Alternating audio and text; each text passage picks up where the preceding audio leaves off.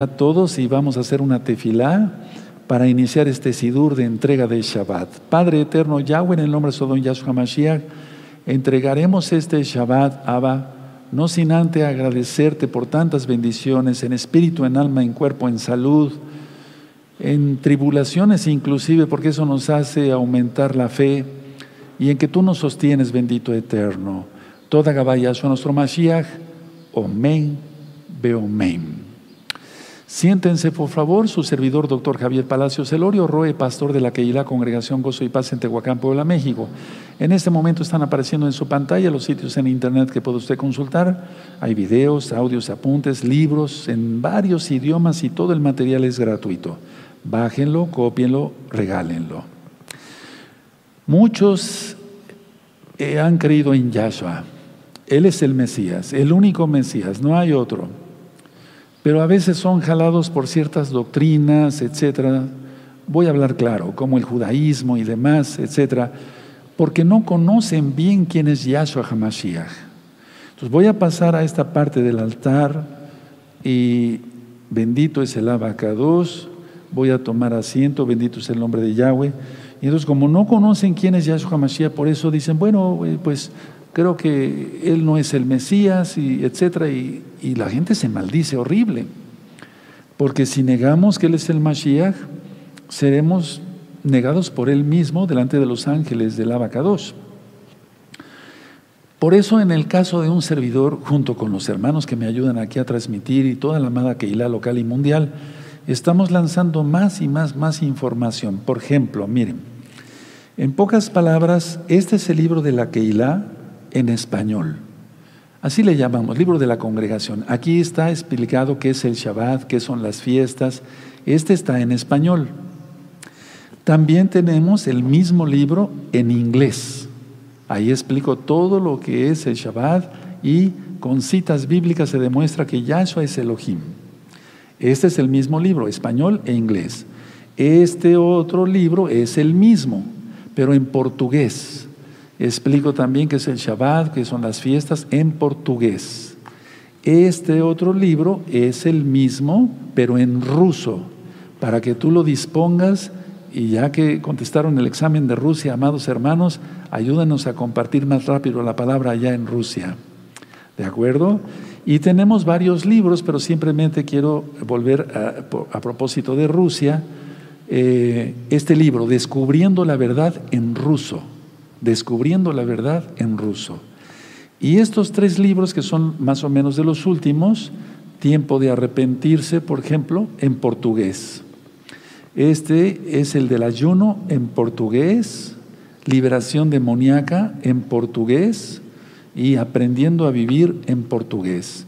Y desde luego todos los demás libros que tú ya vas conociendo en los videos anteriores, cómo saber si es uno salvo, cómo romper ataduras satánicas, quién es Yahshua Mashiach, cómo se hace el Tevilá y la forma también de compartir la palabra por medio de memorias que tú, tú hagas para regalar a las personas. La memoria la puedes poner en una bolsita, así, el título de los temas y vamos todos a regalar. Puedes utilizar otro tipo de tarjetas.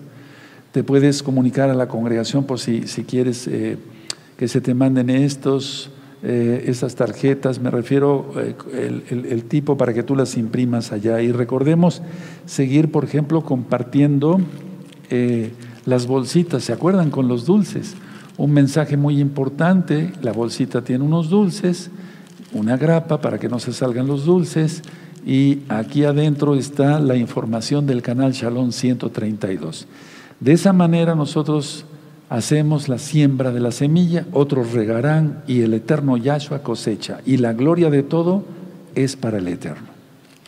Ahora mismo puedes suscribirte al canal, darle link a la campanita para que te lleguen las notificaciones, porque vamos a estar dando muchos temas muy profundos con todo lo que ya empezó a venir. Viene otro confinamiento más fuerte, hermanos no tengo eh, más que decir la verdad, o sea, tenemos que ser eh, honestos siempre, pero no para desanimarlos. Recuerden, ya eso nos dijo que cuando veamos todas estas cosas y las que vienen, erguíos vuestra cabeza porque vuestra redención está cerca. Yo no monetizo los videos de YouTube, si te gusta el video dale me gusta porque así YouTube lo recomienda. como un video que, agrada. Ahora, vamos a decir el Esma Israel ahora en esta, en esta parte de la mesa, lo quiero hacer, del altar. Vamos a, decirlo nada más así. Esma Israel Adonai Eloheinu Adonai Echad. Beshen Adoyash Hamashiach Omen Peomen. Y yo digo, escucha Israel, Adonai Yahweh Yahshua, uno es. Y todos gritamos, aleluya, uno es, aleluya, uno es, aleluya, bendito es el abacados. Todas esas noticias no te deben causar tristeza ni depresión. Por eso he estado dando, muchos temas sobre motivación. Y primeramente el Eterno preste vida. Voy a estar dando, dando más temas sobre motivación porque es muy importante. Vamos a leer el día de hoy el Salmo 86. Por favor, este salmo es muy importante, todos los salmos son importantes, abran su Tanaj, abran su Biblia en el Salmo 86, es una oración del rey David.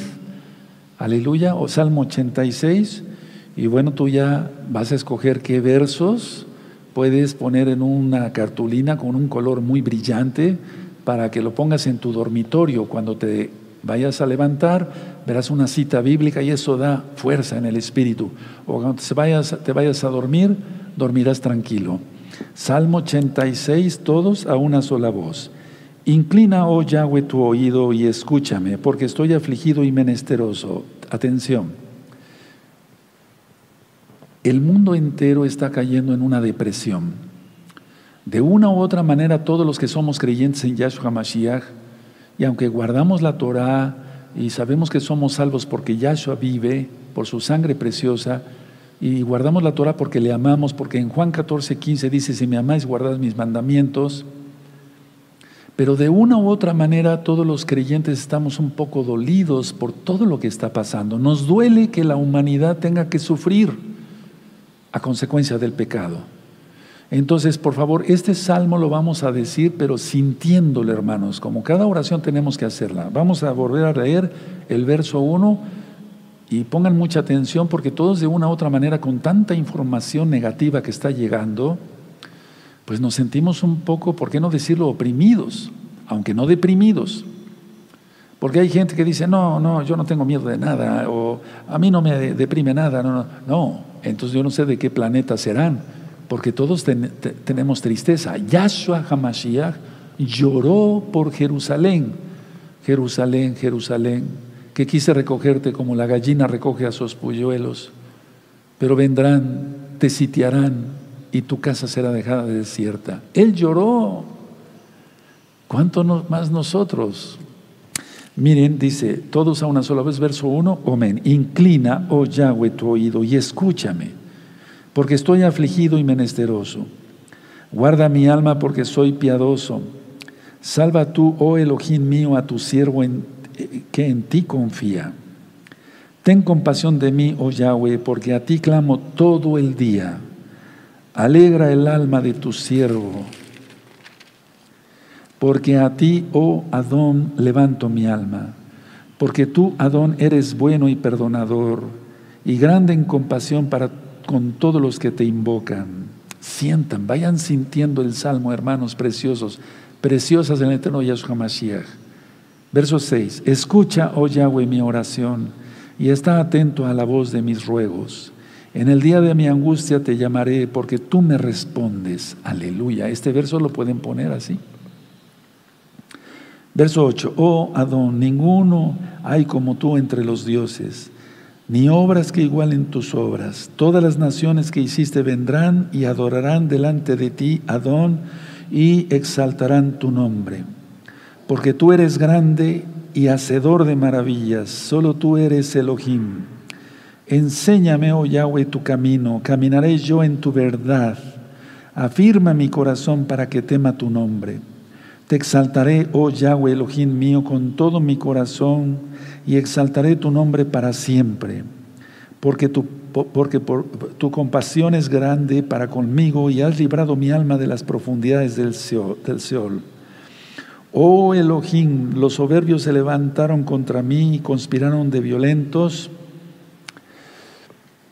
Ha buscado, eh, perdón, y conspiración de violentos han buscado mi vida y no te pusieron delante de sí. Verso 15, Mas tú, Adón, Elohim, misericordioso y clemente, lento para la ira y grande en compasión y verdad, mírame y ten compasión de mí, da tu poder a tu siervo. Es algo que yo le pido todos los días, empiécenselo a pedir, hermanos, y guarda al hijo de tu sierva.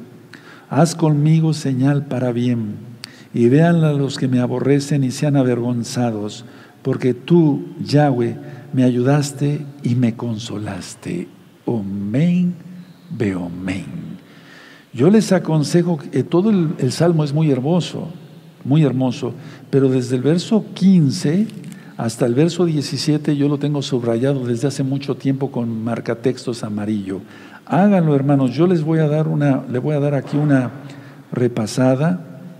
A ver, váyanlo haciendo ustedes, eso. Y ahorita vamos a leer estos preciosos versos. A ver, vamos a leer desde el 15. ¿Ya lo subrayaron? Perfecto. Verso 15. Mas tú, Adón, Elohim misericordioso o compasivo y clemente, lento para la ira y grande en compasión y verdad, mírame y ten compasión de mí. Da tu poder a tu siervo y guarda al hijo de tu sierva. Haz conmigo señal para bien y vean a los que me aborrecen y sean avergonzados. Aleluya, porque tú, Yahweh, me, ayudaste, perdón, y me consolaste. Bendito es el abacados. Perdóneme. Pero para eso hay que vivir en santidad, en completa santidad. Ahora vamos a, vamos a entrar a la administración. Yo voy a estar aquí, estamos en vivo. Hoy es día sábado, 5 de junio del año 2021 gregoriano. Aquí en México son 4 de la tarde con 17, 18 minutos. Vamos a ver un video más de las enseñanzas de nuestro Adón Yahshua HaMashiach para que no te separes de Él, porque Él es el camino, la verdad y la vida. Amén. Haré una oración. Abacados, seas tú quien ministre por medio tu bendito Rahakodes. No queremos oír palabra de hombre, toda Gabayasho, nuestro Mesías, Omen, Beomen. Siéntense, por favor, amados Sajín, aquí y allá. Su servidor, doctor Javier Palacio Celorio, Roe de la Queilá, Gozo y Paz, en Tehuacán, Puebla, México. En este momento están apareciendo en su pantalla los sitios en internet que puede usted consultar. Hay videos, audios, apuntes en varios idiomas, se pueden bajar, copiar, regalar todo el material es gratuito. El lema en esta congregación es no hacer negocio con la palabra del Todopoderoso. El tema del día de hoy es mucho, muy importante. Todos los temas son muy importantes. Bendito es el nombre de Yahweh. Pero este tema en especial, el Eterno nos va llevando de la mano, sin duda, por todo lo que viene. Y bueno, de hecho está en la Tanakh, lo vamos a ver. Juicio sobre la higuera juicio sobre la higuera. Sabemos que la higuera representa a Israel. Juicio sobre la higuera. Y vamos a abrir la Tanaj, porque es estudio del Brihadashah, en Marcos 11, en Marcos 11. Y yo voy a leer desde el verso 12, Marcos 11. De hecho, Vamos a leer el día de hoy hasta el verso 26. Cuando tengan Marcos 11, verso 12, me dicen un amén. Dice así. Al día siguiente, cuando salieron de Betania, tuvo hambre y viendo de lejos una higuera que tenía hojas, fue a ver si tal vez hallaba en ella algo, pero cuando llegó a ella, nada halló sino hojas, pues no era tiempo de higos. Es muy importante que anoten el no, amados Sajina Hayot. Entonces Yahshua dijo a la higuera, nunca más coma nadie fruto de ti, y lo oyeron sus discípulos. Vinieron pues a Jerusalén, y entrando Yahshua en el Bet Hamidash, en el templo, comenzó a echar fuera a los que vendían y compraban en el templo, en el Bet Hamidash, y volcó las mesas de los cambistas y las sillas de los que vendían palomas, y no consentía que nadie atravesase el templo llevando utensilio alguno. Es muy importante todo esto, ahorita lo voy a ministrar. Y les enseñaba diciendo, no está escrito, mi casa será llamada casa de oración para todas las naciones, mas vosotros la habéis hecho cueva de ladrones. Y lo oyeron los escribas y los principales Juanim y buscaban cómo matarle, porque le tenían miedo por cuanto todo el pueblo estaba admirado de su doctrina. Pero al llegar la noche, Yahshua salió de la ciudad y pasando por la mañana vieron que la higuera se había secado desde las raíces. Entonces Kefas, Pedro Kefas, acordándose le dijo, Maestro, mira la higuera que maldijiste se ha secado. Respondiendo Yahshua les dijo, Tened fe en Elohim, porque de cierto os digo que cualquiera que dijere a este monte, quítate y échate en el mar, y no dudare en su corazón, sino creyere que será hecho lo que dice, lo que diga le será hecho. Por tanto os digo que todo lo que pidiereis orando, creed que lo recibiréis y os vendrá. Y cuando estéis orando, perdonad si tenéis algo contra alguno, para que también vuestro Abba, nuestro Padre que está en los cielos, os perdone a vosotros vuestras ofensas, porque si vosotros no perdonáis, tampoco vuestro Abba que está en los cielos, los Shamaín, os perdonará vuestras ofensas. Ahora, ¿qué es lo que sucede aquí? Vamos a ir detallando. Tenía follaje verde, pero no pequeños frutos. La higuera tenía follaje verde, pero no pequeños frutos. Y eso indicaba una cosa, que ese año no daría frutos. Indicaba que no daría frutos ese año esa higuera. Ahora, el Eterno es perfecto, amados Sajín. Estos temas los hice desde hace mucho, mucho tiempo. O sea, escribirlos y, pedirle al Eterno que, diga el Rahakodis qué es lo que qué es lo que quiere decir, valga la redundancia. Entonces, estamos viviendo el último día del año hebreo. Aleluya, según la Torah, Éxodo 12, verso 2. Entonces, a ver, Yahshua se acerca a esta higuera, tenía follaje verde, eso, eso es importante que lo anoten si quieren, pero no tenía ni siquiera pequeños frutos, no había pequeños frutos, lógico. Indicaba que no daría fruto ese año. Ahora, una pregunta y no contesten, ¿y nosotros? ¿Y nosotros no estaremos igual que esa higuera que maldijo Yahshua? Ahora, Paso a otro punto. Hasta mayo y junio es la época de higos. Hasta mayo y junio es la época, es la época de higos. Así que Yahshua esperaba no higos, pero sí los pequeños frutos. Porque siempre se ha malinterpretado esto. ¿Cómo es posible, han dicho muchos, hasta con el nombre falso, que haya maldecido una, higuera si no era época de higos. ¿Estamos de acuerdo en eso? No. La cuestión es esta, hasta mayo y junio es la época de higos. Y aquí estamos hablando de que probablemente, no probablemente, fue antes, ahorita lo vamos a demostrar. Así que Yahshua esperaba no encontrar higos, pero sí los pequeños frutos. Sí, Yahshua esperaba encontrar los pequeños frutos, no esperaba encontrar higos, porque Él es el Eterno, es el Todopoderoso y Él sabe cuándo es la época de cada cosa. Ahora, yo dije esto en un principio, amados Sahin, amadas Sagayot. Tenía follaje verde, pero no pequeños frutos. Indicaba que no daría fruto ese año, esa higuera en especial. Y nosotros, vuelvo a repetir, dos hasta mayo y junio es la época de higos. Así que Yahshua esperaba no higos, sino que hubiera esos pequeños frutos. Ahora, otra pregunta. ¿Y nosotros? ¿Nosotros siquiera tenemos pequeños frutos? Es lógico, tenemos que tener frutos dignos de arrepentimiento. Sí, ya nos arrepentimos, pero tenemos frutos al llevar almas a los pies de Yahshua. Estamos, eh, estamos eh, trabajando en su obra en su viña, no me refiero a lo secular, eso es fuera de Shabbat, sino que estamos trabajando en algún ministerio, estamos trabajando para que las almas sean conocidas, estamos ministrando.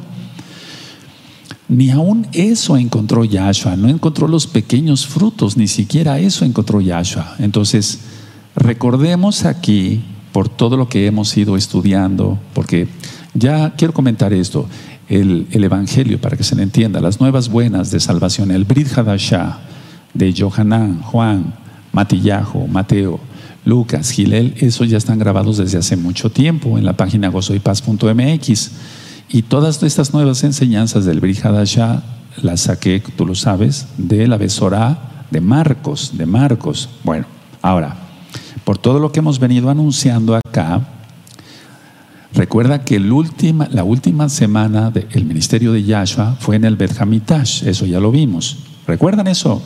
Sí. Bueno, entonces, a ver, recordemos que era época de pre-Pesaj.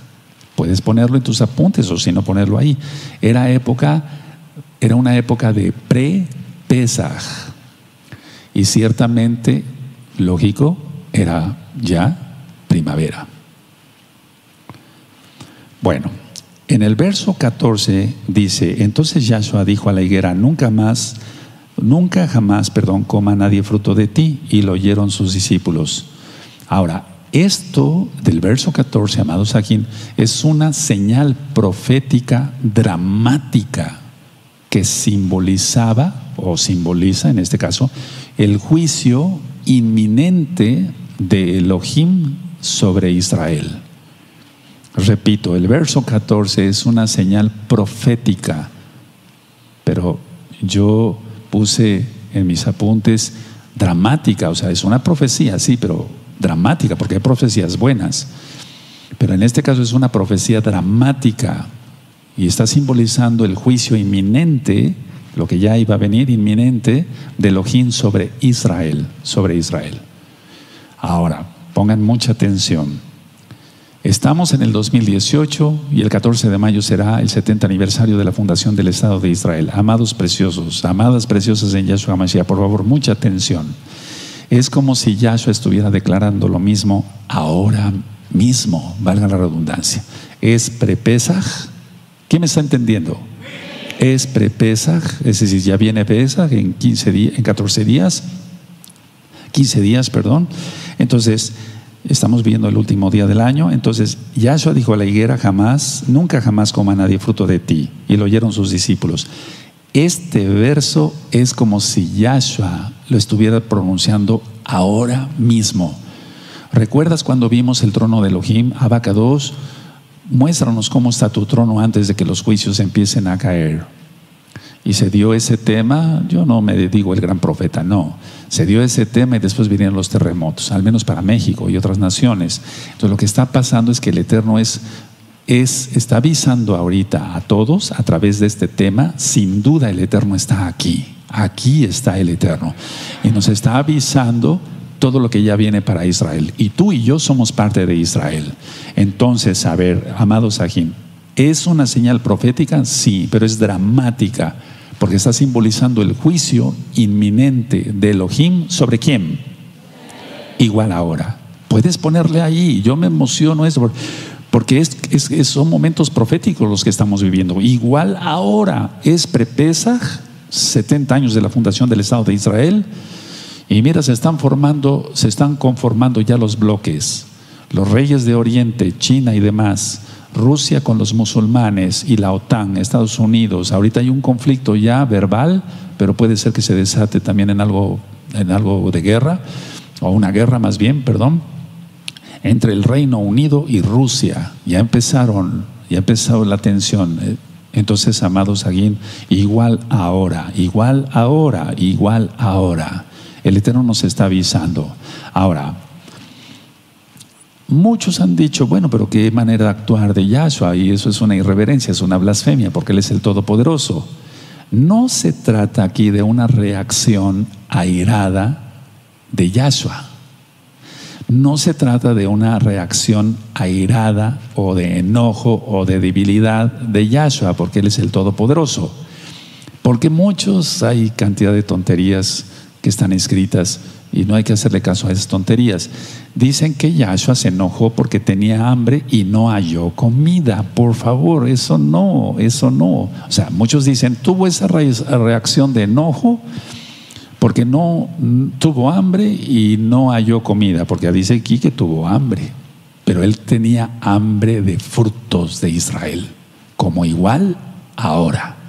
A ti, a ti, a ti, a ti, nos va a demandar todo lo que hemos aprendido de la bendita Torah, si lo hemos aplicado o lo hemos tirado a la basura. No seamos insensatos. Entonces no fue una reacción airada, amado Sahim. Bueno, la higuera sabemos que representa a Israel, pero en este caso está, está tratando de una higuera que representa a Israel, pero que es estéril. Y eso simbolizaba la, la esterilidad espiritual de Israel, a pesar de su follaje verde, que es la religión judía, el judaísmo con los takanot. Todo tiene un porqué. Entonces, la higuera prometedora, sí, pero estéril, y simboliza la esterilidad espiritual de Israel. A pesar del favor divino, o sea, a pesar del, del, del favor del Todopoderoso, de que gozaba Israel en ese tiempo y ahora, y ahora, y nosotros bendecimos a la amada casa de Judá y bendecimos a la amada casa de Israel. Pero a pesar del favor divino, no hay frutos. Igual ahora. No había frutos. Igual ahora. Entonces eso es impresionante, amados aquí. Por eso es una señal profética dramática para Israel. Porque va a haber guerra. Sí, ahorita Israel, si tú ves las noticias, están teniendo ensayos de guerra por todos los frentes, por todos los frentes, amados. Tenemos que entender que eso está escrito en las profecías y que se va a cumplir, porque es palabra del Todopoderoso, no es palabra del hombre. Entonces, bueno, ahora, una pregunta. El Eterno nos ha dado su favor, su gracia. Por, por Yahshua somos salvos. ¿Quién es Elohim? porque no pudimos ser comprados con sangre humana, lo hemos ministrado varias veces. Él nos ha dado su Torah, Él nos puso una Keilah, Él puso un Roe, puso ancianos, ha levantado otros varones, otros Roim, etcétera, otros pastores, otros ancianos, nos ha dado suficiente material para estudiar, tiene suficientes audios, te va a demandar eso, nos va a demandar eso y fuertemente nos va a demandar esto, nos va a demandar fuertemente yo creo que como a nadie, ¿eh? Yo creo que como a nadie. No somos los únicos ni los mejores, pero si en aquel tiempo Israel contaba con la, la bendición divina, igual ahora, pero no da frutos, nosotros igual somos Israel. Y entonces nos ha dado mucho favor divino, mucha gracia, nos ha dado muchas explicaciones de su bendita Torah y nosotros vamos a dar cuenta si la aplicamos o no. Entonces, aquí lo que pasa, que el Eterno se está fijando en la apariencia externa de la higuera, una apariencia externa, y eso se llama religión. Y eso no lo quiere el Eterno, Él quiere comunión con Él. Esto no es religión, está en la Torah. El talit, el de dejarse la barba es una mitzvah, un mandamiento. El traer los zip la circuncisión física, guardar el Shabbat, guardar las fiestas y con alegría. Entonces la apariencia externa, eso es lo que le impresionó al Eterno ver que una, una higuera con follaje, que significa la religión. Vamos a Jeremías, por favor, amados Sajín, vamos para allá, a Jeremías, en el capítulo 8, vamos para allá, Jeremías 8. Bendito es el nombre del abacados. Jeremías 8, verso 13.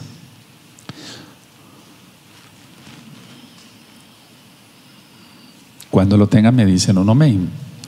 Jeremías 13 dice, los cortaré del todo, dice Yahweh, no quedarán uvas en la vid, ni higos en la higuera, y se caerá la hoja, y lo que les es dado pasará de ellos. Te ha dado la Torah, dio su sangre preciosa, bendito Yahshua Mashiach, dio todo eso, si tú no lo aprovechas, si tú no lo tomas para ti, pasará de largo. Recuerda lo que ministré también en los misterios del reino de los cielos, del Malhut Shamaín, el Espíritu Santo, para que se entienda por amor a los nuevecitos, el Raja Codes se levanta y se va. ¿Recuerdan esa administración? Se levanta y se va. Entonces, de esa manera, así como Sansón no se dio cuenta cuando se le fue el Ruajacodes para tener esa fuerza, igual puede suceder con aquellos que están desaprovechando el estudio de la bendita Torah. Ahora, quiero llevarlos por favor a Oseas. Vamos a Oseas, por favor. En el Oseas vamos a buscar el capítulo 9.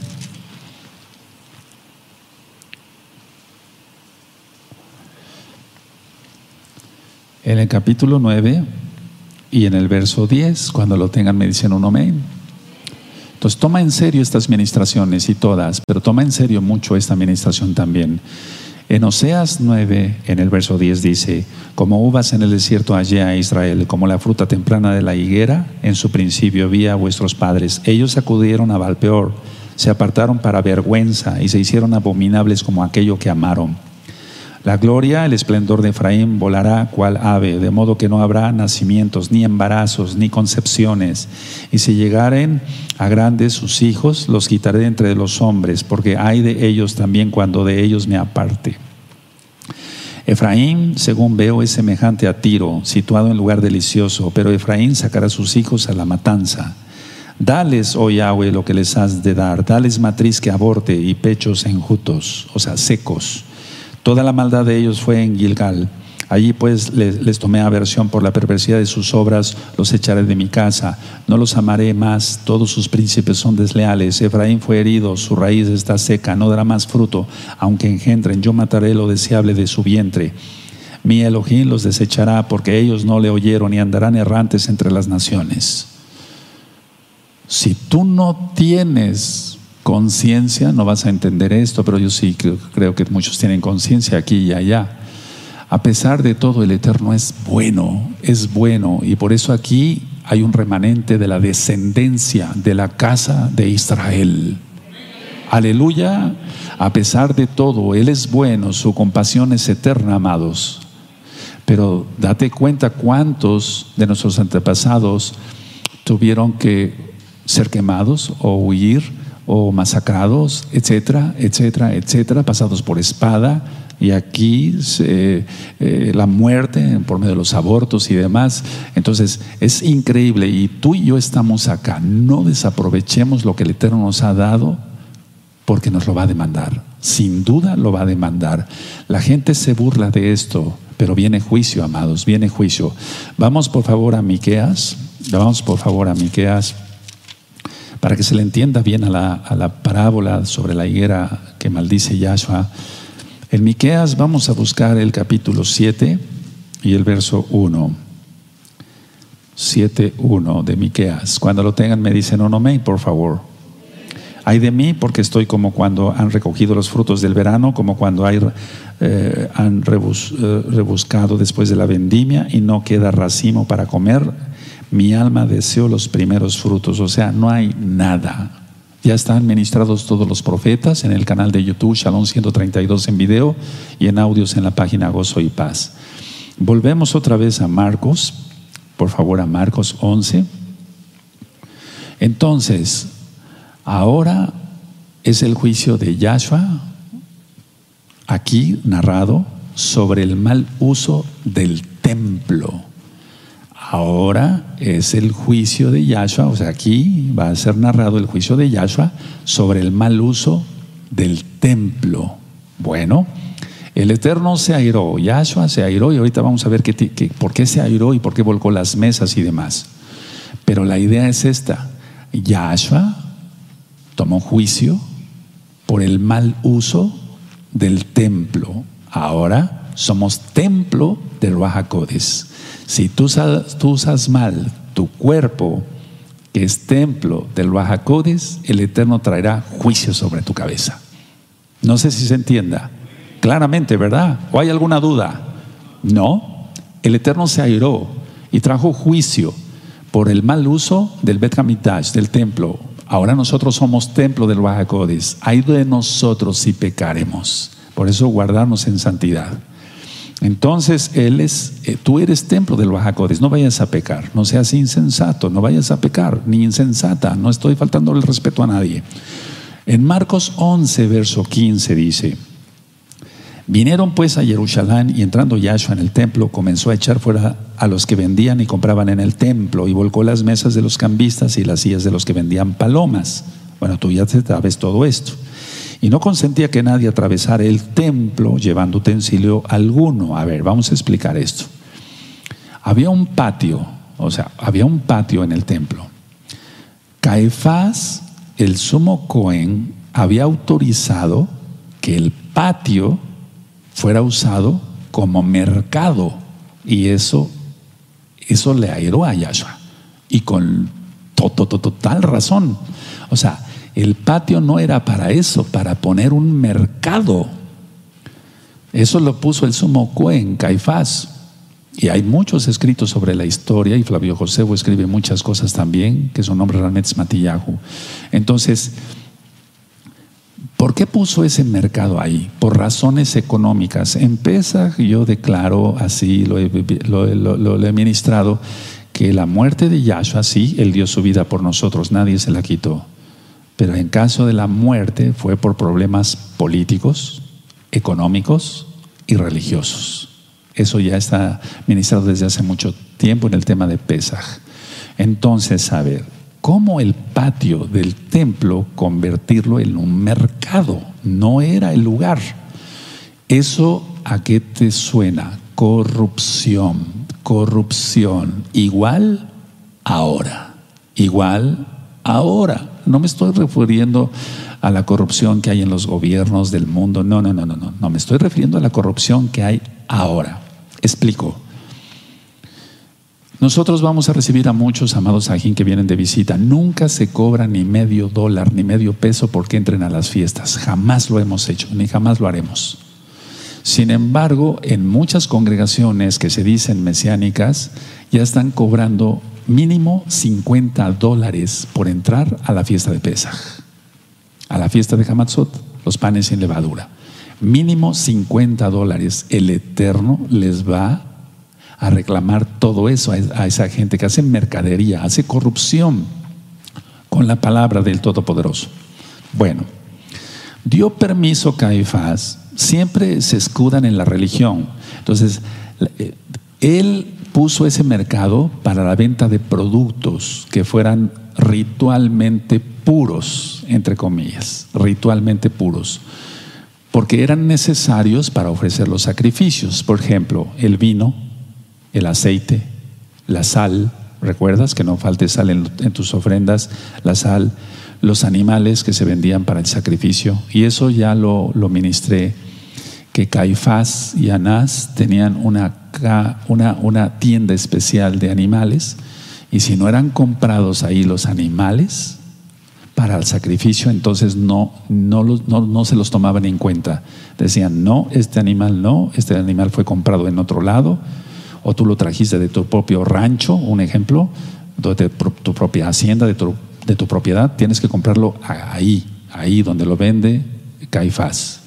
Corrupción, corrupción. Y luego en el patio, haciendo un mercado, entonces hay que, tener en cuenta eso. Ahora, el Eterno se airó, Yahshua se airó, porque en ese momento circulaban varias monedas ahí. O sea, era una, una atrocidad lo que hizo Caifás. Sin duda está en el infierno, porque no hay datos que haya hecho Teshuvah, lógico. Entonces circulaba dinero de tres procedencias. Uno, del imperio romano. Dos, del, de, ya no tanto existía el imperio griego, pues, pero de, Grecia. Y, y tres, eh, de la moneda local judía. Ahorita lo vamos a ministrar. Entonces, llegaban de varias partes y traían monedas romanas, monedas griegas o bien la misma moneda judía. Ahora, ahorita vamos a, voy a ministrar sobre eso. Entonces, los cambistas provenían, eh, mejor dicho, proveían de las monedas tirias. Por favor, anótenlo. Tirias. Y estas monedas tirias eran las monedas judías por decir, hebreas que se utilizaban para poder comprar los animalitos o el aceite, el vino, la sal, etc.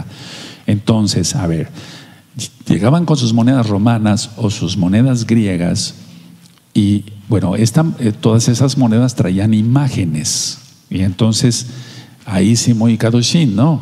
Como traían imágenes, decían, no, tenemos que, tienes que cambiar tus monedas romanas y griegas. Este tema va a servir para que estés preparado para Pesaj. Aleluya.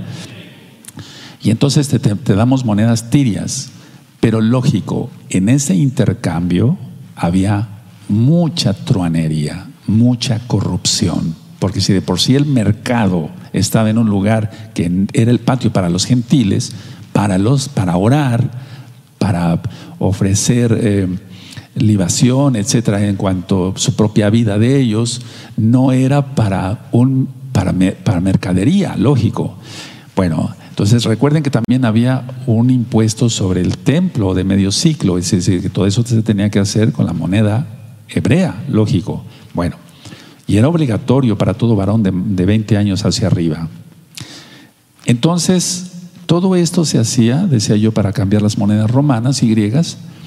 Y como tenían, repito, esto es muy importante por si no lo notan, figuras humanas decían, eso es idolatría. Entonces te cambiamos tus monedas por monedas de acá, hebreas. Pero la idea es que se estaba haciendo no con buena intención, sino con el hecho de, y luego en el lugar donde estaban, en el patio del templo, sino para hacer negocio, cosa que reprueba el Eterno.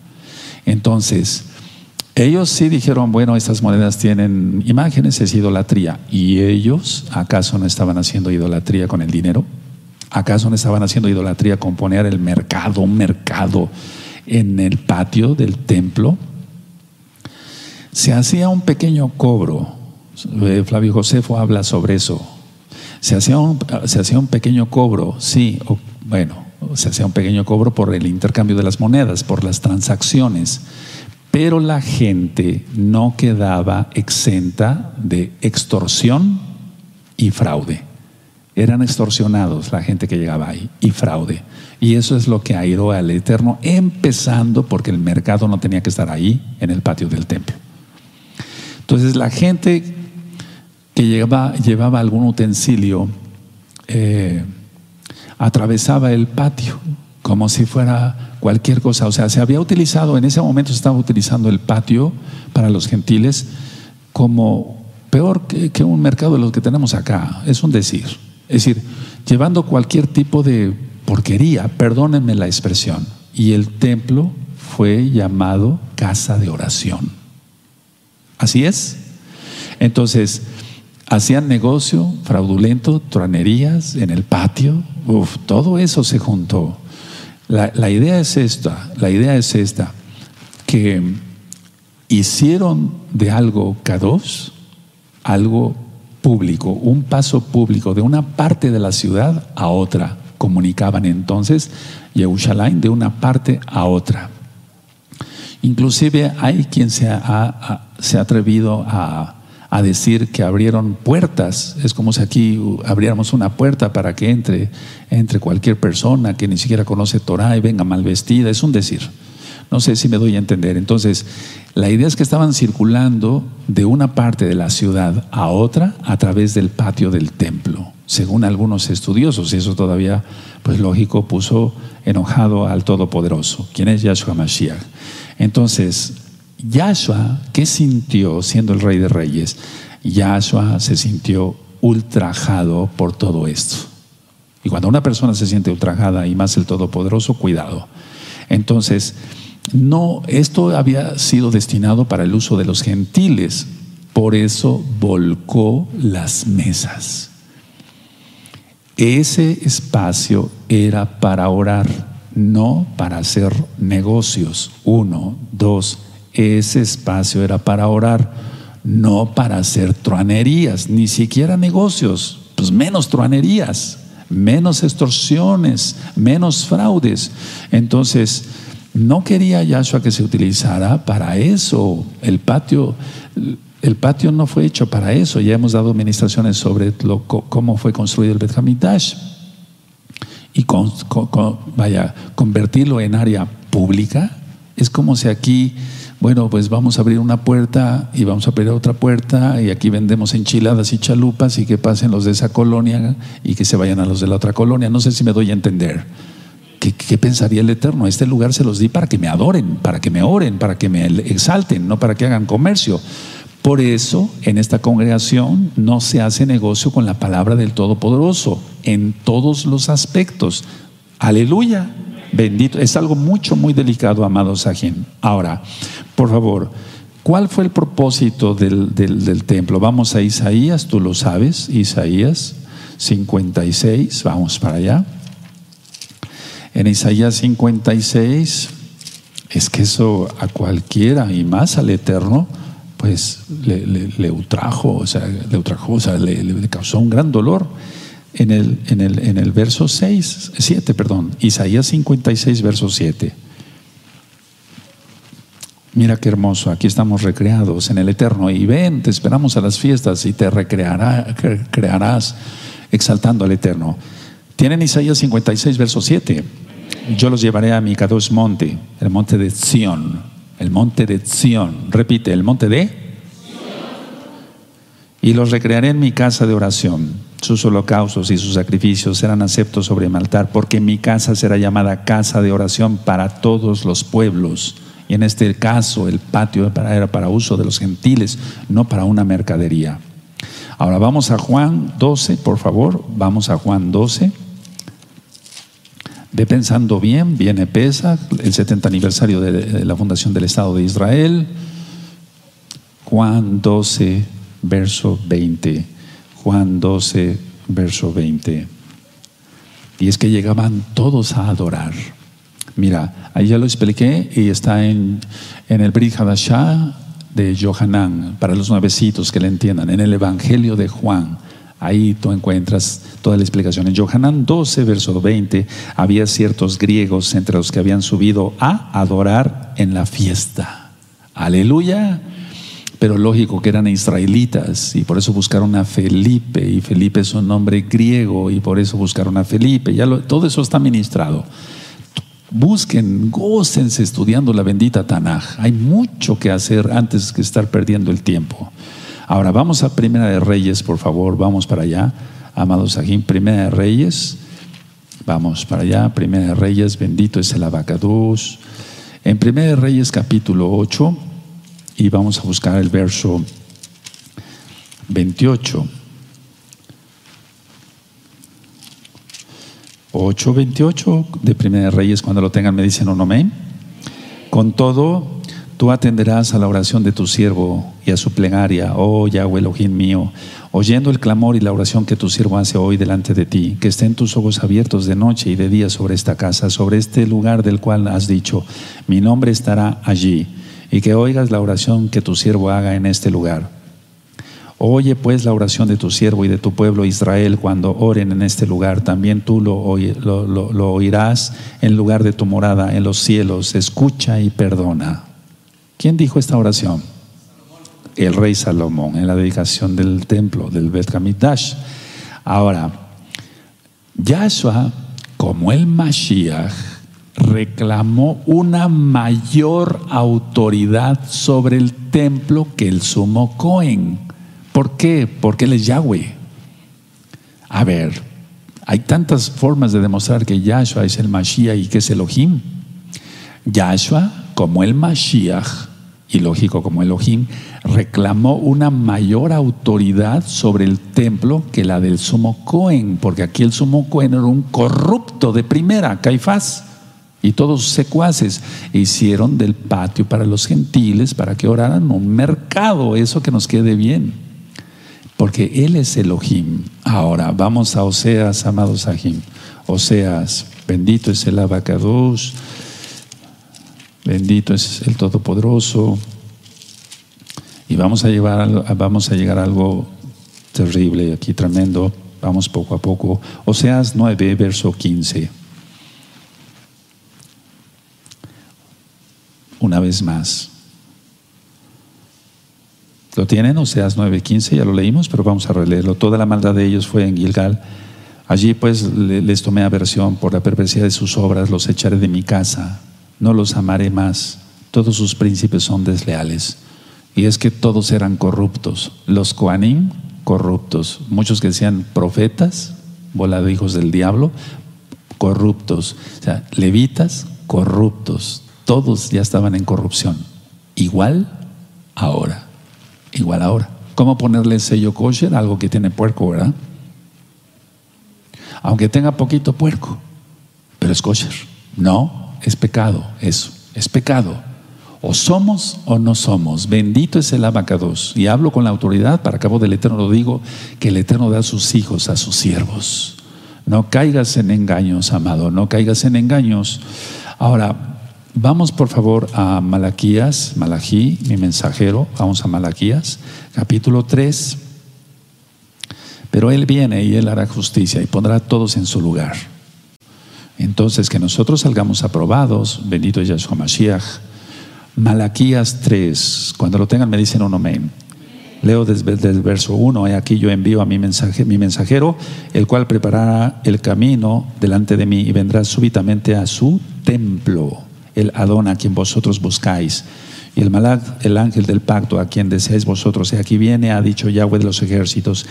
¿Y quién podrá soportar el tiempo de su venida? ¿O quién podrá estar en pie cuando Él se manifieste? Porque Él es como fuego purificador y como jabón de lavadores. Y se sentará para firmar, afinar y limpiar la plata, porque limpiará a los hijos de Leví, los afinará como a oro y como a plata, y, traerá, y traerán a Yahweh ofrenda en justicia, y será grata a Yahweh la ofrenda de Judá y de Jerusalén como en los días pasados y como en los años antiguos, y vendré a vosotros para juicio, y seré pronto testigo contra los hechiceros y adúlteros, contra los que juran mentira y los que defraudan en su salario al jornalero, a la viuda, al huérfano, y a los que hacen injusticia, al extranjero, no teniendo temor de mí, dice Yahweh de los ejércitos. El Eterno va a juzgar todo eso, todo eso, todo lo va a juzgar. Ahora, Vamos otra vez a Marcos, amada Keila. En Marcos 11, verso 18 y 19, lo leo. ¿Lo tienen a la vista, amados? Marcos 11, 18 y 19. Y lo oyeron los escribas y los principales Juanín y buscaban cómo matarle. Imagínate, imagínate esto. Un mercado, todo hecho una asquerosidad en el templo. Y aún así, muy indignados, querían matarlo. Y lo oyeron los escribas y los principales Juanín y buscaban cómo matarle porque le tenían miedo por cuanto todo el pueblo estaba admirado de su doctrina. Pero al llegar la noche, Yahshua, Yahshua, Hamashiach, salió de la ciudad. Ahora, aquí está hablando de líderes religiosos. Los líderes religiosos querían matarle, el pueblo le amaba y después el pueblo también fue engañado. Parte, gran parte del pueblo fue engañado. Pero los líderes religiosos eran los que lo querían matar. Esa noche, Yahshua sale con sus discípulos de Jerusalén. No se quedó en Jerusalén. Ahorita explico más todavía. Veamos el verso 20. Y pasando por la mañana vieron que la higuera se había secado desde las raíces. Eso quiere decir completamente marchita. Anótalo, por favor. No sea que así esté tu alma. ¿Cómo va a encontrar el Eterno a Israel? A la casa de Judá, tolerando homosexuales, lesbianas, transexuales, etc. El Eterno va a traer juicio. Y es prepesa. Y viene los 70 aniversarios de la fundación del Estado de Israel. La embajada de Estados Unidos, según tienen planeado, será inaugurado en ese día. Y a los dos días Guatemala también va a pasar a su embajada. La cuestión está que la higuera, hablando de la higuera otra vez, estaba completamente marchita. Entonces Kefas, el 21, acordándose, le dijo, Maestro, mira la higuera que maldijiste se ha secado. Eso es completamente marchita. El verso 22 y 23 hasta el 24. Respondiendo Yahshua les dijo, tened fe en Elohim, porque de cierto os digo que cualquiera que dijera a este monte, quítate y échate en el mar, y no dudar en su corazón, sino creyere que será hecho lo que dice, lo que diga le será hecho. Todos fuerte, el 24, amén. Por tanto os digo que todo lo que pidiereis orando, creed que lo recibiréis y os vendrá.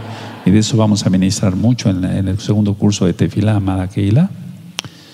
Ahora, fe en Elohim, sí, es confianza, pero es una confianza firme en su poder. Es una confianza firme en su poder omnipotente y que su bondad no falla. Y entonces obtenemos lo que anhelamos, porque Él es bueno, no porque lo merezcamos. Aquí se está refiriendo quítate a ese, monte y échate, se está refiriendo al monte de los olivos y se está refiriendo al mar muerto. Eso ya lo ministré también eh, cuando ministré eh, Mateo, Juan, etc. Ahora, debe de haber ausencia de duda cuando se ora. Esa es la enseñanza. Quiero adelantar un tantito del segundo curso de Tefilá, amados Ajim, amadas Sahayot debe de haber ausencia de duda, o sea, no dudar que va a ser hecho, porque Él es el Todopoderoso, según su bendita voluntad, desde luego. Hay que hablar en forma positiva, no negativa. Eso es muy importante. Y guardarse en Kedusha, santidad. Y entonces el Eterno es bueno y responde las oraciones de los justos, de las, de las que son santas, de las Kedoshot. Bueno, entonces, La petición se hace y será concedida según la fe de la persona, no según la fe de Yahshua. Yahshua es el Todopoderoso. Ahora, fíjense por qué puso esto, por qué dijo, perdón, esto aquí el Eterno. ¿Por qué lo dijo? Como que, como que está hablando de otra cosa, pero no, no, no está hablando de otra cosa.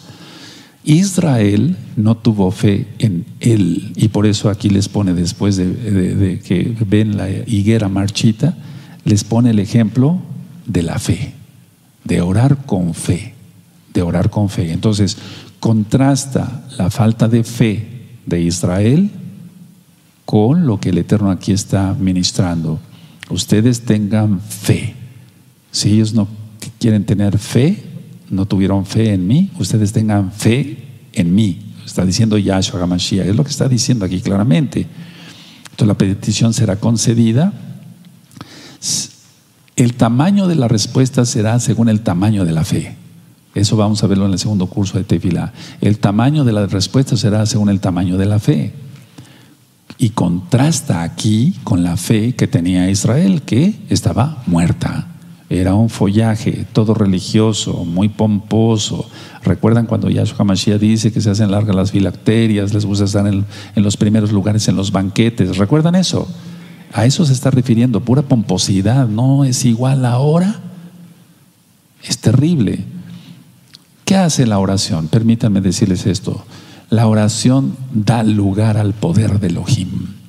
Yo oro y entonces tú oras y el Eterno, tu oración da lugar al poder de Elohim. Y entonces declaro en pleno Shabbat, en el último día de este año hebreo, en el nombre bendito del Todopoderoso, quien es Yahshua Mashiach, que millones nacerán en el año que iniciará. En el nombre bendito de Yahshua Mashiach, Omen, Omen. Y es hecho por fe. La oración da lugar al poder de Elohim. Yahshua HaMashiach vive, Yahshua HaMashiach vive, Yahshua HaMashiach vive, aleluya, aleluya, aleluya. Le galera al eterno Ajim, bendito es el abacados. Aleluya. ¿Anotaron eso? La oración da lugar al poder de Elohim, ¿lo anotaron? ¿Sí lo anotaron? A ver, repítanlo. Amén. Más fuerte. Más fuerte aún.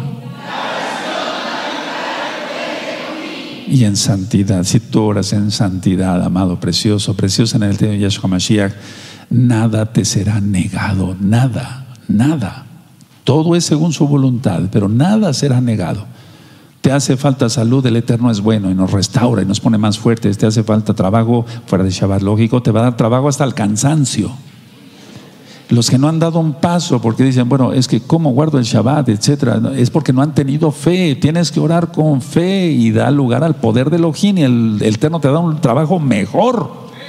Y entonces guardas Shabbat, te gozas en Shabbat, te gozas en las fiestas, aleluya. Es porque no has tenido fe. Ese es el problema. Y sin fe es imposible agradar a Elohim. Bendito es el abacados.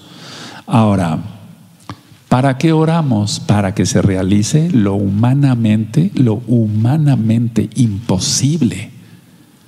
Para eso oramos, y eso lo vamos a ver en el segundo curso de Tefilá. Te vas a gozar, como te estás gozando ahora. La oración da lugar al poder de Elohim. entonces yo quiero estar orando todo el tiempo. Por eso me estoy poniendo los zapatos, estoy orando, me estoy poniendo los calcetines antes, estoy orando. Todo el tiempo es orar. No hay tiempo para estar pensando tonterías. Aleluya. Amén. Y dice Yahshua aquí, creer que ya ha sido recibido lo que se ha pedido. Creer que ya se ha recibido lo que se ha pedido. Y sí, vendrá. Viene, claro que sí. Pero es que se ha, dudado y entonces llega un hermanito que está medio tibio, más que tibio, y entonces te dice, no, no creo que te conceda eso. Y empiezan las dudas. Y, entonces todo se hecho a perder. Tú ten fe en Elohim, no es lo que te diga un hermanito. Aleluya. Tú, aquí lo estamos viendo. Amén. Ahora, la fe acepta las cosas, pero quiero que, se, que se tenga cuidado en esto. La fe acepta las cosas como si ya estuvieran hechas. Aprendamos de Yahshua Mashiach.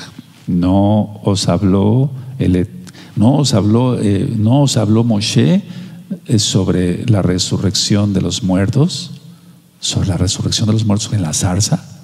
¿Cómo? ¿Cómo es eso? ¿Cómo? O sea, no habló, no habló él, Yahshua, Yahweh, sobre la resurrección de los muertos, porque Elohim no es Elohim de muertos, sino de vivos. Aleluya. Cuando menciona a Abraham, Isaac y Jacob, entonces Elohim está viendo las cosas como si ya fueran hechas, porque para Él no hay pasado, presente y futuro. Si somos sus hijos y hemos creído en el Todopoderoso, ¿qué problema tenemos para, para pensar o, o aceptar eso, o tener fe en eso, o creerlo así? Entonces oremos como si las cosas ya fueron hechas y no son sectas de la prosperidad. Esto no es una secta de la prosperidad. Bendito es el abacados. Pero ha faltado fe y ha faltado mucha santidad. Por eso a veces no se conceden las cosas. Bendito es el abacados. Entonces seamos santos, Kedoshim, porque Él es tres veces Kadosh, Él es tres veces santo, y entonces el Eterno nos responderá, porque Él es bueno, no porque lo merezcamos. ¿De acuerdo? Ahora, aunque la respuesta todavía sea futuro, decir que fue hecho. Por eso profetizamos, no faltará agua. Ya lo estamos dando por hecho. No faltará agua, no faltará pan, no faltará leche para nuestros niños, no faltará nada en la gran tribulación, porque Yahweh es bueno y guardará a su pueblo. Eso es orar, profetizar, amados aquí. Aleluya. Atrévete a creer. Bendito es el abacados.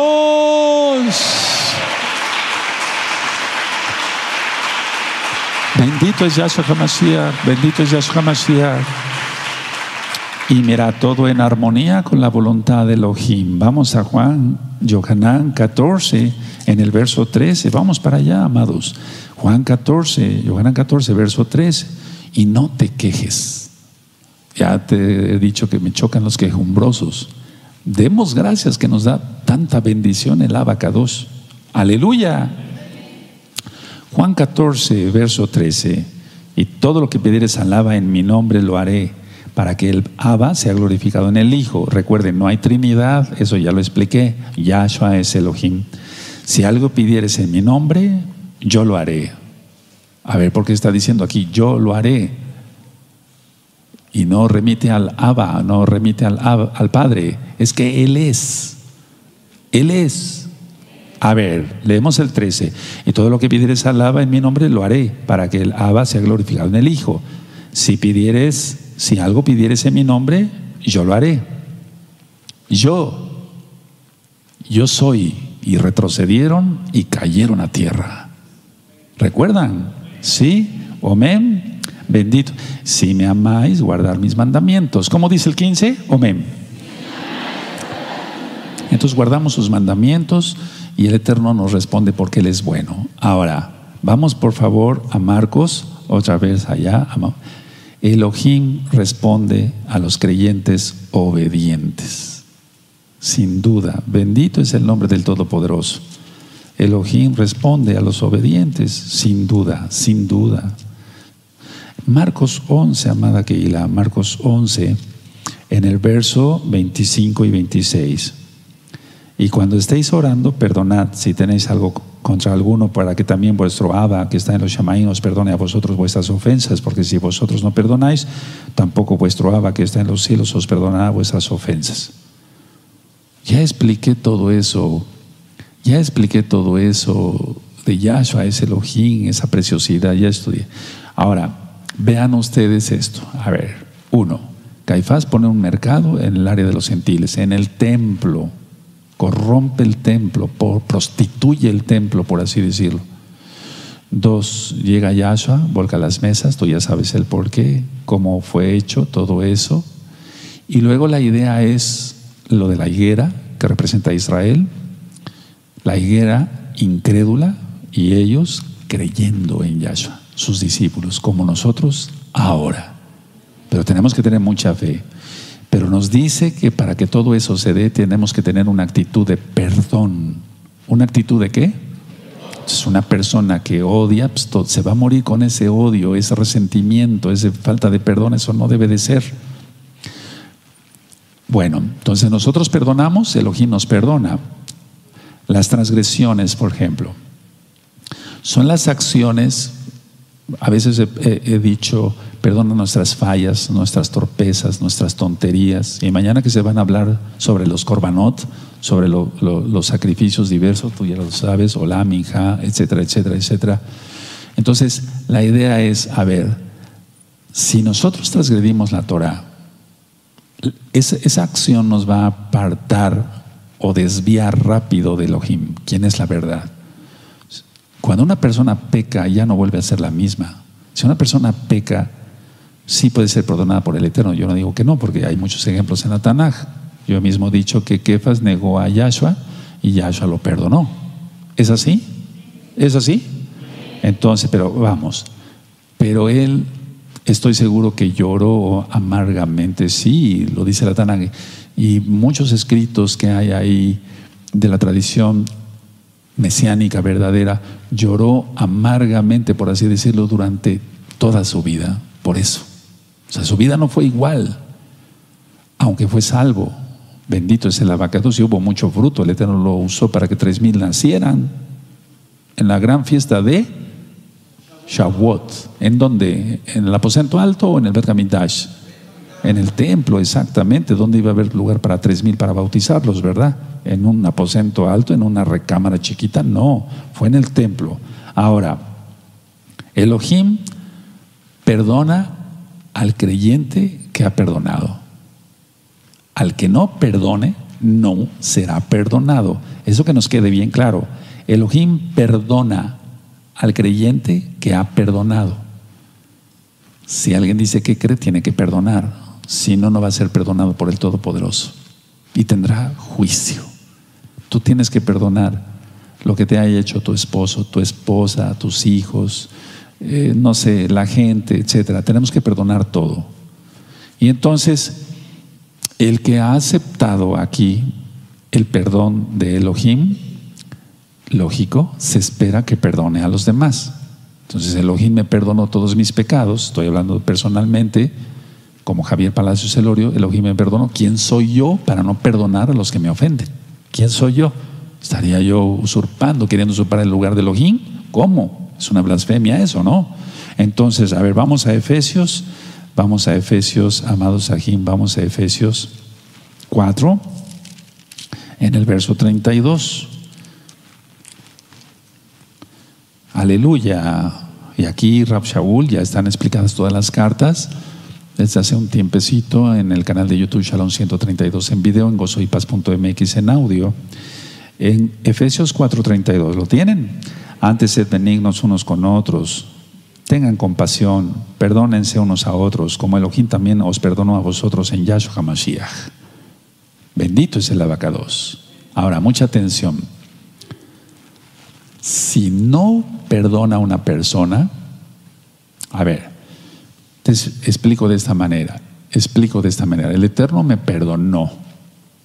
Si yo no perdono a aquel que me ofenda, entonces yo puedo perder el perdón de Elohim que me dio. Elohim me perdonó y si después alguien me ofende y yo no le perdono, entonces yo puedo perder, seguro, porque lo marca la Tanaj, el perdón de Elohim. Yo no quiero perder eso. Además, no lo siento. Tenemos que perdonar, pero de corazón, no de dientes para afuera, estar rabiando por dentro. ¿Qué es eso? No, eso no es para nosotros. Entonces, debemos de perdonar cotidianamente, todo el tiempo. Conclusión, no he terminado. La higuera es Israel. Y estaba como la Keilah de la Odisea. Tenían muchos recursos en ese tiempo. Tenía muchos recursos la Keilah de la Odisea y tenía muchos recursos de Israel, pomposamente todos. Muchos recursos, pero eran pobres y ciegos. Así lo declara Yahshua HaMashiach de la Keilah de la Odisea y eso ya lo ministré. y necesitaban colirio para los ojos. Eso ya también está administrado en Kisgalut, en Apocalipsis. Están los audios en la página gozoypaz.mx. Ahora, por favor, vamos a Isaías, amada Keila. Vamos para allá. En Isaías 29. Vamos para allá. Isaías 29. Y vamos a ver el verso 13. Y entonces, bueno, viene pesa que el Eterno nos diga esto a nosotros. Que el Eterno nos diga esto a nosotros. Isaías 29, 13 dice, pues el Adón, porque este pueblo se acerca a mí con su boca y con sus labios me honra, pero su corazón está lejos de mí y su temor de mí no es más que un mandamiento de hombres que les ha sido enseñado. Si puedes ponerle ahí, takanot, mandamientos rabínicos, judaísmo, cábala, creen en la reencarnación y mil y miles de mandamientos de hombres que no sirven para nada. Ahora, vamos a Hebreos 11, porque esclavizan a la gente. Hebreos 11, ese es un recordatorio de lo que vimos hace un momentito, Hebreos 11, verso 6. A ver, entonces, el Eterno puso el ejemplo de la fe, después de lo de la higuera, después de lo del templo, cuando volcó las mesas porque Israel era incrédulo. ¿Es así? Y ahora lo mismo, lo mismo, hay lo mismo. Hebreos 11, verso 6, pero sin fe es imposible agradar a Elohim, porque es necesario que el que le se acerca a Elohim crea que le hay y que es galardonador, perdón, de los que le buscan. Por favor, lean todos el verso 6. Amén.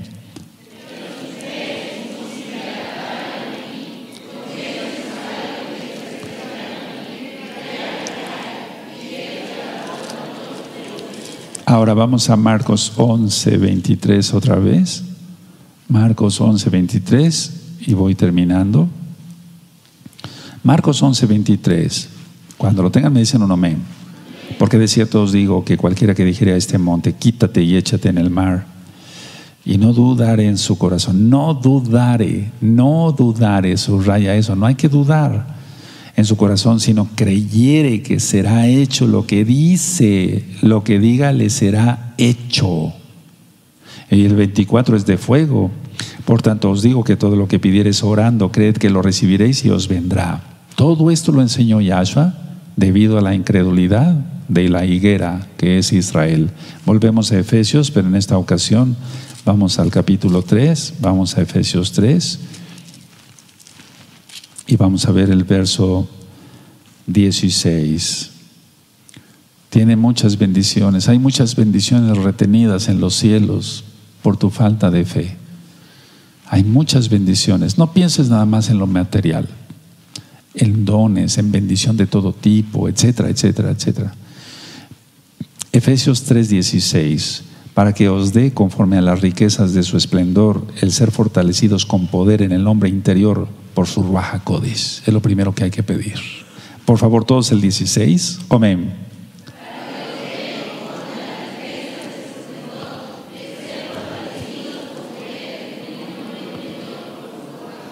Ahora terminamos, pero, pero bien. Vamos a Marcos 11 otra vez, 25, verso 25 y 26.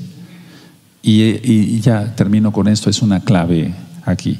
Y cuando estéis orando, perdonad y cuando estéis orando, perdonad si tenéis algo contra alguno, para que también vuestro Abba que está en los cielos os perdone a vosotros nuestras ofensas. Entonces explico, si tú estás orando y no has perdonado, traba, véanme tantito, traba que tu oración llegue a los shamaín. Es un decir, no va a ser respondida esa oración, traba. ¿Te das cuenta por qué no has sido bendecido? ¿Te das cuenta? Porque no ha sido, porque está trabando eso, debes de perdonar y entonces verás fluir la bendición del Todopoderoso. Aleluya, en todos sentidos. Te hace falta salud, Él te, no te sanará. Ya he explicado sobre el cáncer, lupus eritematoso sistémico, esclerosis amiotrófica lateral. Acabo de hablar sobre las enfermedades autoinmunes, todo por, por rechazo, por no, eh, mil cosas. Aumenta el cortisol, todo se, se refleja lo que hay en el alma, el cuerpo. Dice el 26, porque si vosotros no perdonáis, tampoco vuestro Abba que está en los cielos os perdonará vuestras ofensas. Si perdonamos, somos bendecidos. esa es la conclusión, pero no de todo el tema, lógico. Si perdonamos, somos bendecidos. Repite, si perdono, seré bendecido. Otra vez, si perdono, allá fuerte, seré bendecido. Si perdono, seré bendecido. Por eso, amados, aquí en los, autos de liberación, lo primero que se les ministra, yo renuncio a mi orgullo, renuncio a mi orgullo, al rechazo, a la autocompasión, a la justificación, a la autojustificación. Renuncio y rompo con la falta de perdón. Iré a pedir perdón a todos los que lastimé y perdono con todo mi corazón a todos los que me han lastimado. Siempre es así en la liberación. Nunca empezamos por qué clase de demonios son. Y, no, no, no, no, no. Lo primero es, lo primero es el orgullo, porque es el pecado de Hazatán. Ya su familia lo reprenda, por eso cayó. Después el perdón y ya después todo lo demás, qué droga, qué relaciones sexuales, etcétera, etcétera. Pero si no tratamos el tema del perdón, no somos perdonados. Entonces no, no sería nada más bien la gente. Ahora, quiero hacer una, una, una aclaración y ya termino. Estamos en prepesaj. Este, este, esto que sucedió aquí en Marcos 11 sucedió en prepesaj, o sea, en, un poquito antes de Pesaj. Y estamos en un año, por así decirlo, vamos a entrar en un año súper crítico, querramos aceptarlo o no. Mucha gente se está enfermando de leucemia de la nada. ¿No serán los chemtrails? De la nada. Pero así, gente se está enfermando de repente una leucemia, rápido, y la muerte. Tenemos que estar bajo el talí de Yahshua para ser bendecidos y protegidos de toda esa atrocidad que está haciendo el gobierno mundial. Amados, es un, es un tiempo difícil, pero es el tiempo más precioso porque estamos esperando que venga Yahshua HaMashiach. Exaltamos al Todopoderoso, amados. Que el Eterno les bendiga y les guarde, amados aquí, aleluya. Bueno, estuve orando durante esta administración por todos los hermanos de Gozo y Paz local y mundial, por los amigos, amigas de Gozo y Paz, para que vengan pronto a los pies de Yahshua Mashiach. Tenemos que mostrar los frutos, hermanos, por lo tanto vamos a trabajar más, que el Eterno no nos encuentre como una higuera estéril y nos maldiga, no, no queremos eso. Queremos oír lo que Él dice en el Tanakh, bien buen siervo y fiel, entra en el gozo de tu Señor. Aleluya. Entonces todos a trabajar. Y bueno, si hace eh, tres años yo dije que este tema era para ese tiempo, ¿cuánto más para ahora? Viendo cómo la marcha gay y de lesbianas que hubo hace tres días allá en Jerusalén, las marchas habían sido en Tel Aviv, ahora en Jerusalén, por eso les di la cita en eh, eh, Apocalipsis 11, verso 8. Así es de que todos a trabajar. Les mando el recordatorio de una vez, el libro de la Keilah en español, estudios de la Torah. Todo lo que quieras saber sobre la Torah, el mismo libro pero en inglés, el mismo libro pero en portugués, el mismo libro pero en ruso, para que hagamos una gran campaña, hermanos, aleluya, allá en Rusia descubriendo la verdad en ruso. Eso es lo que quiere el Eterno, que tengamos muchos frutos. Los otros libros en portugués, todo el material es gratuito, lo pueden descargar desde la página gozoypaz.mx, más todo el material que tú ya conoces. Vamos a dar gracias al Eterno por este tema, me voy a poner de pie, porque realmente, pues, todos los temas que se han dado acá son para arrepentimiento, bendito es el abacados. Yo espero que ustedes ya hayan hecho arrepentimiento y vamos a agradecerle al Eterno por su palabra. Padre eterno, Yahweh, te damos toda Gabá por tu palabra. Tú eres bueno y tu gran compasión es eterna. Todo lo que hemos oído lo llevaremos por obra. Abba, no queremos que tú nos digas que somos estériles, Padre, que no podemos llevar fruto. No, queremos llevar mucho fruto a tus benditos pies. Toda Gabá Yahshua, nuestro Mashiach. Omen de Omen y vamos a aplaudir porque el Shabbat es fiesta. Acá en Tehuacán aproximadamente